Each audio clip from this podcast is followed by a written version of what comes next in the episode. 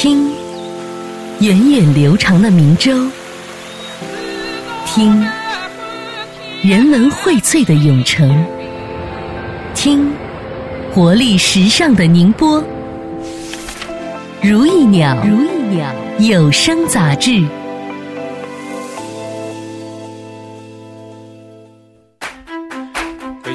五月二十号凌晨一点，当地时间五月二十号晚上，美国纽约地标，美国纽约时代广场最显眼的纳斯达克大屏上播放起了浙江大学一百二十周年校庆的视频。帝国大厦亮起了蓝色灯光，庆祝浙江大学一百二十周年校庆。我们感觉特别的好。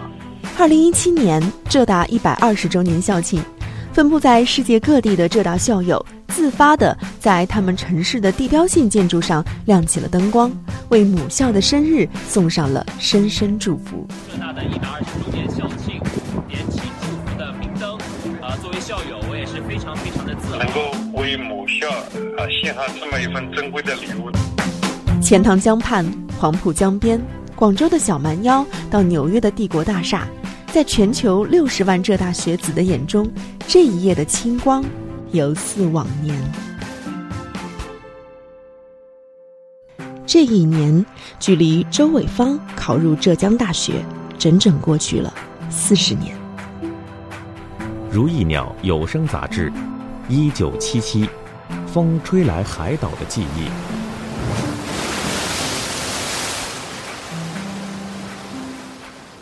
讲述人周伟芳，象山县经济信息化局工程师。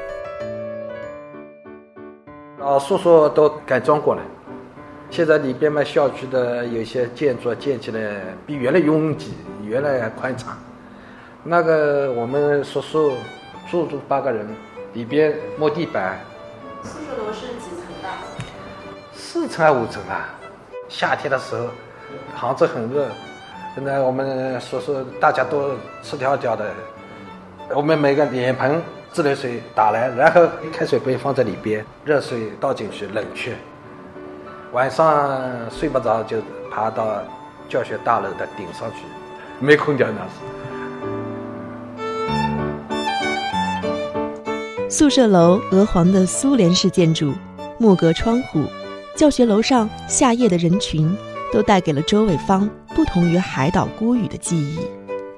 作为恢复高考后第一位考出象山海岛并且考入重点大学的考生，四十年前发生在高考前后的故事，周伟芳说起来历历如昨。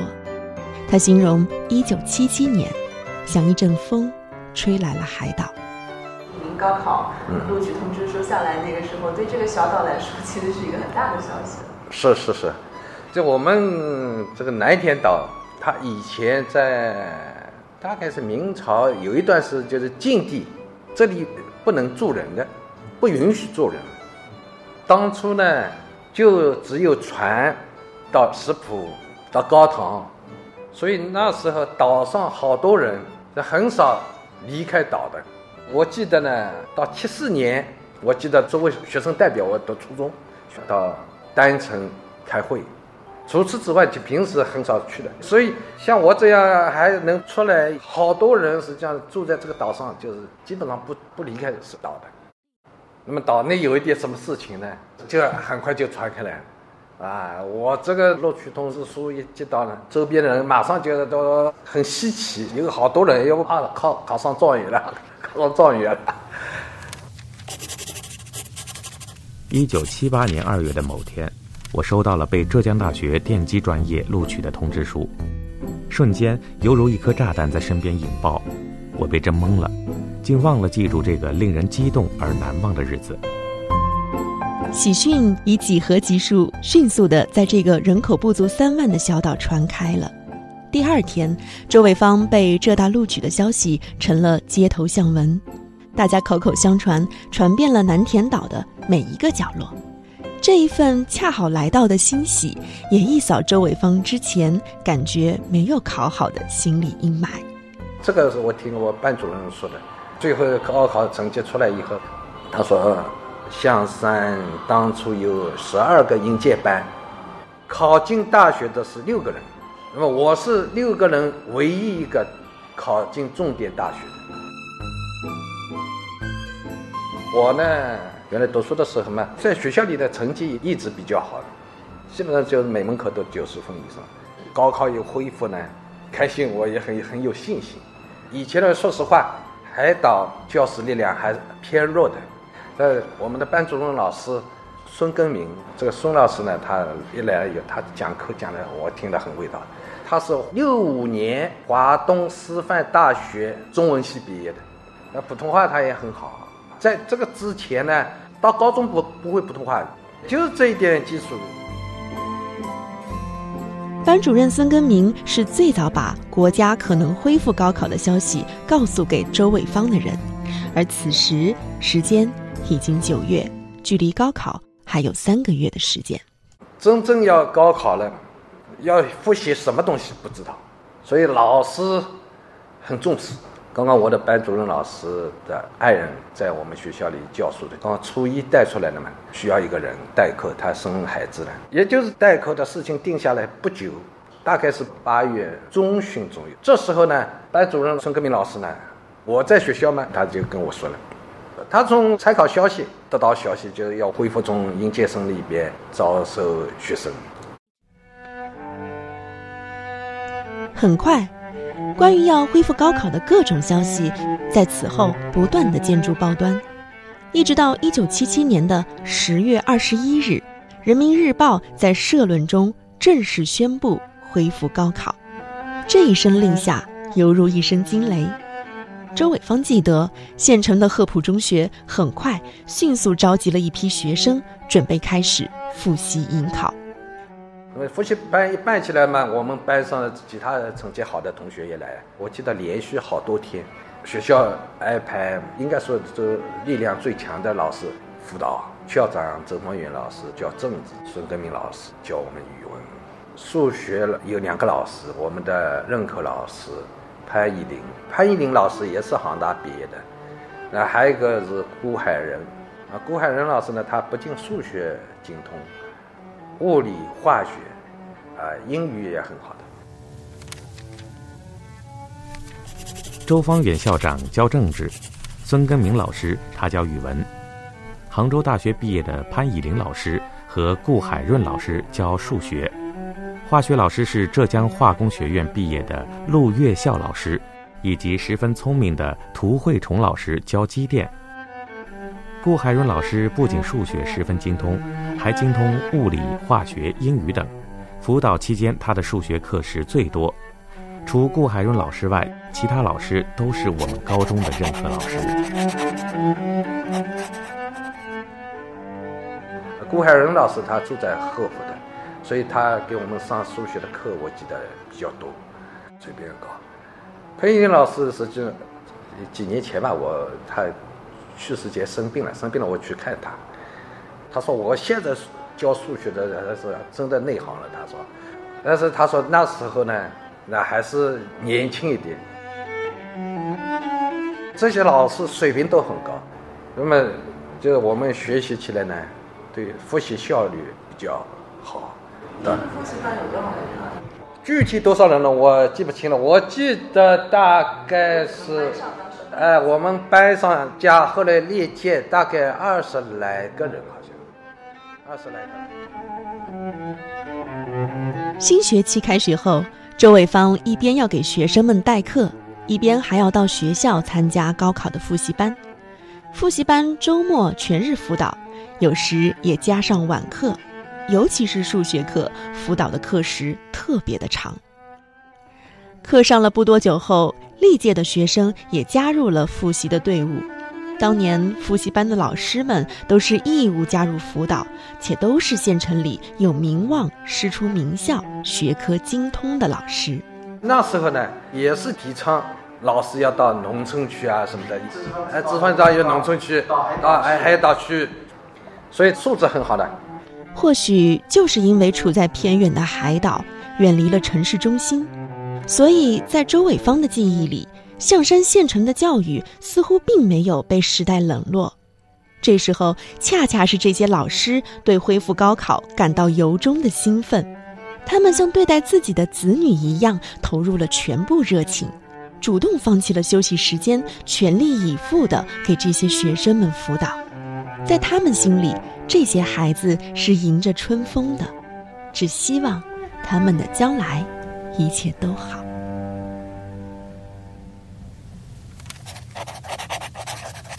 复习班开始不久，宁波地区组织了一次摸底考试，考试科目是语文和数学。那天大概是十一月二十日，一个阳光灿烂的日子。现在回想起来，早上也有一点凉意。我们迎着阳光来到靠近排洪桥的鹤浦小学参加考试。我感觉答题比较顺利。现在只隐约记得数学题中有二次函数的区间分析，其他全都忘记了。二十三号的午后，阳光温暖，我们都穿着单薄。鹤浦中学参加批卷回来的顾海润老师把我叫到办公室，当着其他老师的面对我说：“象山南部地区有个考生数学得了九十三点五高分，根据你的答题情况，估计这个人就是你。”为此，我有意识地记了一下二十三日。此后，我们进入了更加紧张的复习。那么高考是记忆中有一个二十五号总是有的，但是还是。高考最后结束是二十五号还是二十五号开始？我记不清楚，我好像记二十五号总是有的。记忆中的一九七七年，从盛夏一直到初冬，周伟芳都沉浸在紧张的复习中。累了，他就用冷毛巾抹一把脸，接着学。听周伟芳说，后来他落下的失眠的毛病，也许就是那个时候长时间用功，营养又没跟上的缘故。就这样，紧张的复习一直持续到了十二月下旬，高考的前一天。周伟芳在家中吃过中饭后，就准备乘船去石浦中学参加第二天的高考。坐船到石浦中学参加高考？是是是。刚刚这时候呢，我的初中班主任把我们带出来，他调到石浦中学了。那么我跟我的一个同班的一个同学呢，那么到我们的初中班主任家去住。考试就在石浦中学，我们的初中班主任呢也调到石浦中学了，那么住在他家。到他家里，他是木结构房子，然后就在一个房间，大概也就不大的一个房间，十。十多平方米的一个房间，大概地下稻草。这是呃十二月二十几号，他们，应该是晚稻割了，晚稻的稻草应该特别干净的，干净很香。那地上铺的很很厚的，很厚铺铺好，然后草席上铺上去，就在被褥啊什么放上，很暖和，很暖和的。当天下午，我跟同学金贵生坐船到石浦，住在我们初中班主任柴本贤老师家。柴老师带我们初中毕业后调到石浦中学，他家住的是木结构房子。当晚，柴老师在一个房间用厚厚的新鲜干净稻草草席清洁被褥，给我们铺就带有稻草香的温暖的被窝。那晚，我们闻着稻草香睡得很熟。第二天，我们精神抖擞去考试。我一点也不紧张，所以可以说也对参加高考有点高兴的了啊，高兴，所以这个晚上也睡得比较熟。参加考试呢，我还是也比较有信心的。即使在四十年后说起当年的考题来，周伟芳仍然印象深刻。大部分都复习到的，但是呢。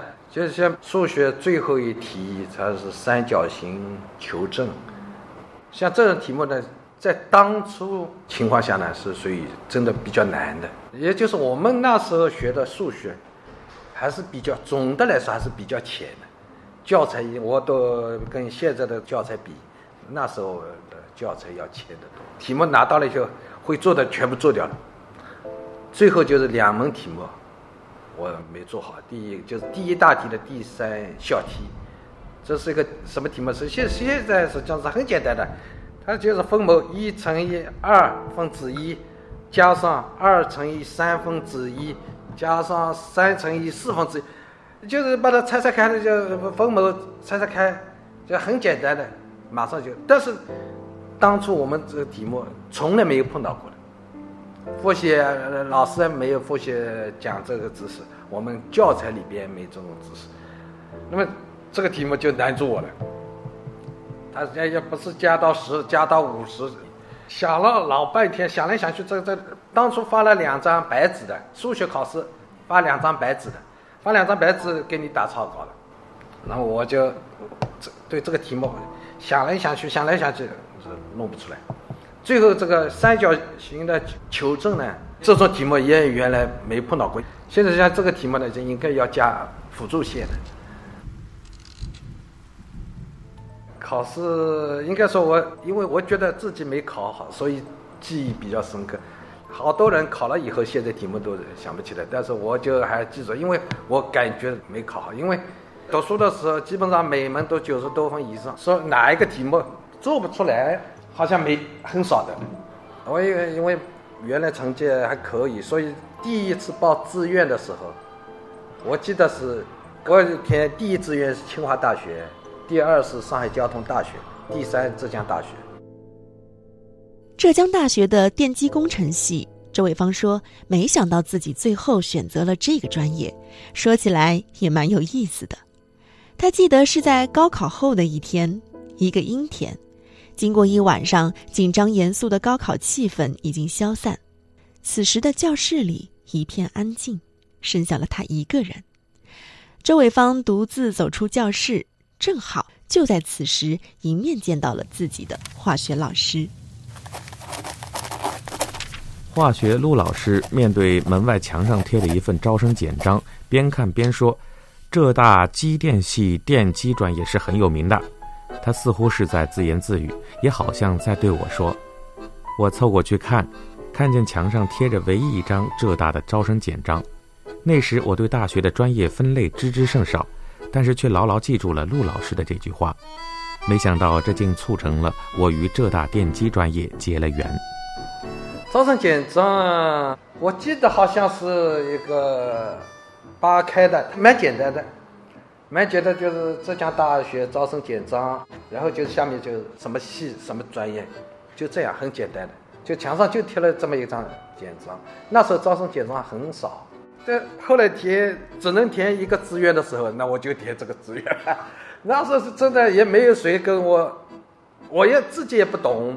那么高考以后达到录取分数线了，这时候呢只能填第一志愿，我就我毫不犹豫地填了个浙江大学电机系。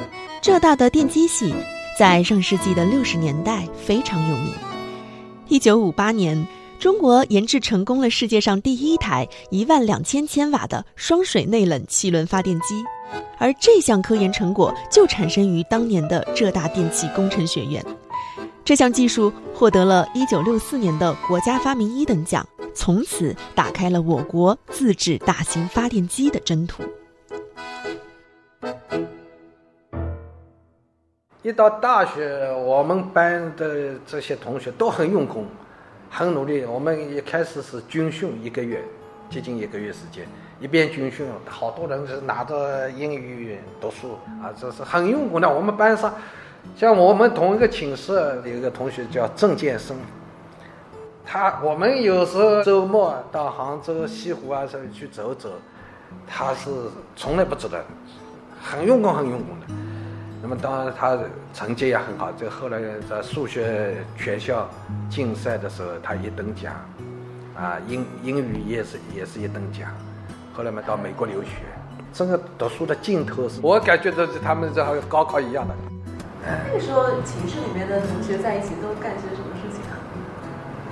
呃，基本上就读书，像不像样到外面游很少的，有时候组织到外面去拍拍照，啊，游玩一下。基本上都在学习，所以我们班上没成绩的，比如说朱自强嘛，英国的皇家工程院院士。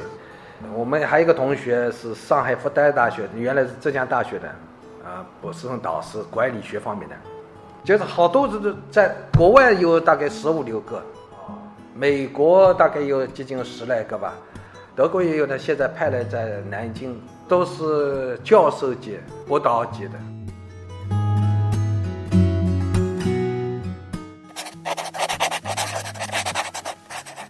回忆从高中毕业到高中重榜这段历程，可以说是我人生的大转机，是新时代改变了我的命运。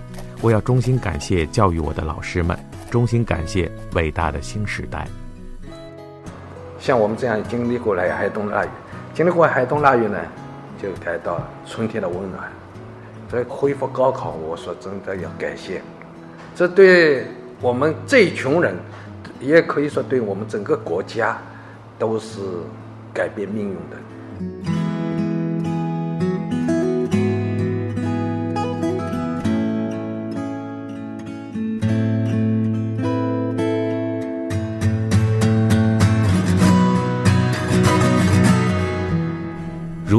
有声杂志，一九七七，风吹来海岛的记忆。